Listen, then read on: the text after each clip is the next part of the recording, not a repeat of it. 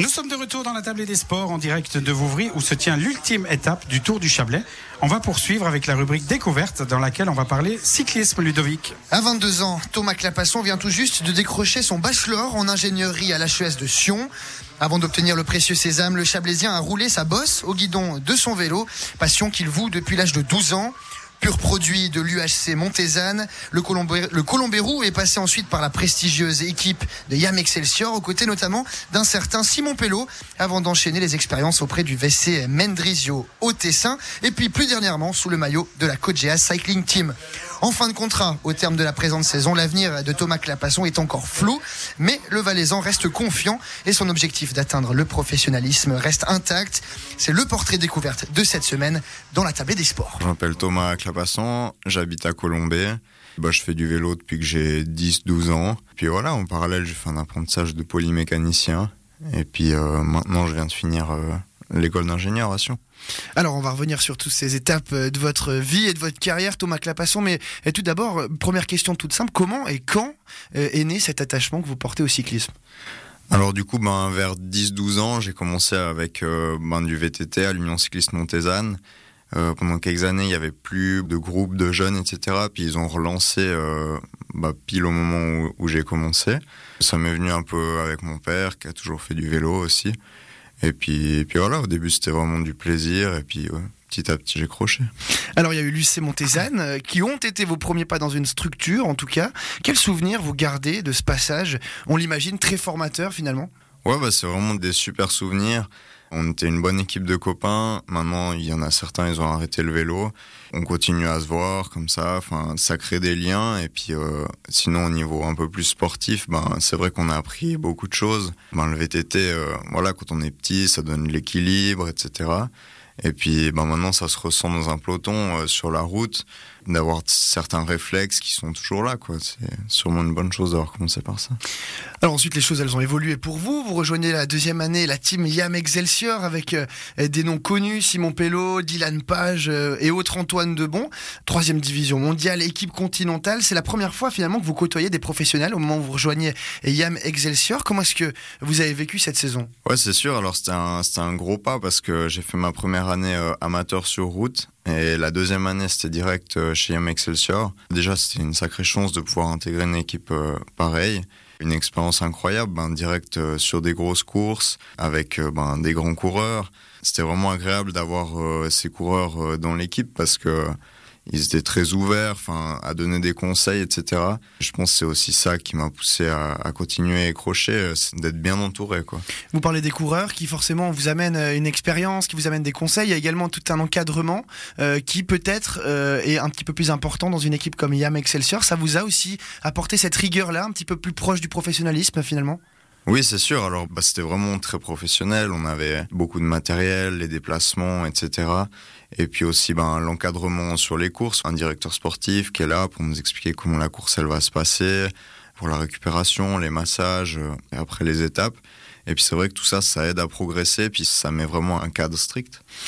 Alors après cette expérience euh, auprès d'IAM Excelsior, vous euh, partez direction le Tessin. vous allez rejoindre Mendrisio, considéré comme une équipe formatrice, en tout cas faite pour ça. Est-ce que justement ce côté formateur-là, il vous a été bénéfique lors de votre passage au Tessin?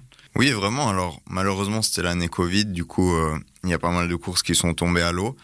Mais après, dès le premier stage, au mois de février, c'était vraiment bien. Enfin, on était très encadré à nouveau. Et puis là, la moyenne d'âge, elle est un peu plus homogène. Disons qu'on avait à peu près tous le même âge, tous des U23.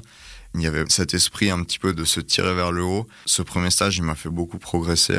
Et puis après, ben, il y a eu toute cette période sans course. Ça a repris au mois de juin, juillet. Et puis finalement, on a pu faire euh, vraiment des belles courses en fin de saison en Italie aussi. Et puis voilà, c'était très bien. Il y a des gens, euh, ça fait des années qui sont au vélo club là-bas. Puis ils ont l'habitude euh, d'encadrer des jeunes, des jeunes coureurs. Personne n'a pu échapper au Covid, forcément. Euh, on a beaucoup parlé de, l'impact que pouvait avoir le Covid pour les plus jeunes, que ce soit scolairement, sportivement aussi. Euh, vous, comment vous l'avez vécu? Euh, On, imagine que c'était une période clé dans votre carrière où vous auriez pu prendre du galon, faire des courses, et tout ça n'a malheureusement pas pu avoir lieu. Oui, c'est sûr. Après, on relativise. c'est vrai qu'au début, ben voilà, on était tous prêts à entamer la saison, tous en bonne forme, et puis ça s'est arrêté d'un coup. Puis après, on relativise aussi un peu quand on voit euh, les effets que ça a euh, dans le monde. On se dit, euh, c'est peut-être pas si grave que ça. Après, moi, j'étais plutôt dans une optique au début de me dire, je vais vraiment profiter de cette période pour m'entraîner. Parce qu'en pleine saison, des fois, ben, c'est difficile de, de s'entraîner comme il faut, qu'on court beaucoup. Ça a été assez bénéfique au début, mais c'est vrai qu'à la fin, ce qui fait progresser, c'est vraiment les courses. Enfin, personnellement, j'arrive plus à me surpasser euh, en course qu'à l'entraînement. C'est vrai que c'était un peu un manque. Après, il y a aussi à l'entraînement, voilà, on a des exercices spécifiques, etc. Mais en course, il y a aussi euh, des accélérations à un certain moment, etc. Et puis, c'est un rythme qu'on peut avoir que en course, quoi. Alors en parallèle à tout ce qu'on a pu dire jusqu'à maintenant, euh, que ce soit le Covid ou euh, votre carrière, euh, en parallèle à tout ça, ce qu'il faut également rappeler, c'est que vous venez tout juste de décrocher un bachelor en ingénierie à l'HES de Sion. Ce qu'il faut dire, c'est que c'est en tout cas pas une filière qui est de tourpeau, ça demande beaucoup de travail. comment finalement vous avez réussi à mêler travail estudiantin et activité sportive? C'était un petit défi au quotidien. Bah, déjà, il fallait être très organisé pour vraiment bénéficier de chaque petit moment que j'avais, soit pour m'entraîner, soit pour étudier. Il a fallu voilà de la rigueur, mais je pense que rien n'est impossible. Et puis ça a marché au final. La dernière période était un peu plus compliquée. J'avais mon travail de bachelor, etc. J'ai dû lever un peu le pied. Mais maintenant que c'est fini, ben, je, vois déjà la, saison prochaine et puis je me dis qu'au moins j'ai un bon papier en poche et puis je suis assez, assez confiant pour la saison prochaine. Pour revenir sur ce monde difficile et intraitable que peut être parfois le cyclisme, où on se retrouve entre l'amateurisme, le professionnalisme, on est un petit peu entre deux. Vous avez quel regard finalement sur ça, vous qui êtes un petit peu dans cette situation-là où euh, vous avez les possibilités de signer peut-être un contrat professionnel, mais en même temps vous n'avez pas toutes les assurances, comment vous le vivez?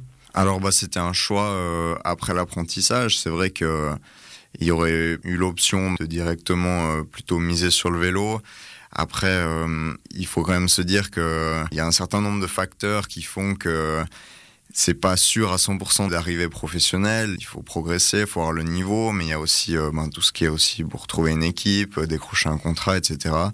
J'ai fait ce choix, j'ai aussi été bien entouré pour faire ce choix, et puis je pense qu'au final, c'est une bonne chose parce que le risque euh, aurait été en, en me disant que j'allais faire cette école après, de par exemple voir après deux années que j'avais une progression pas assez importante sur le vélo, me dire voilà j'arrête tout, je me lance dans l'école, tandis que maintenant c'est quelque chose qui est derrière et puis je suis un peu plus libre pour le vélo.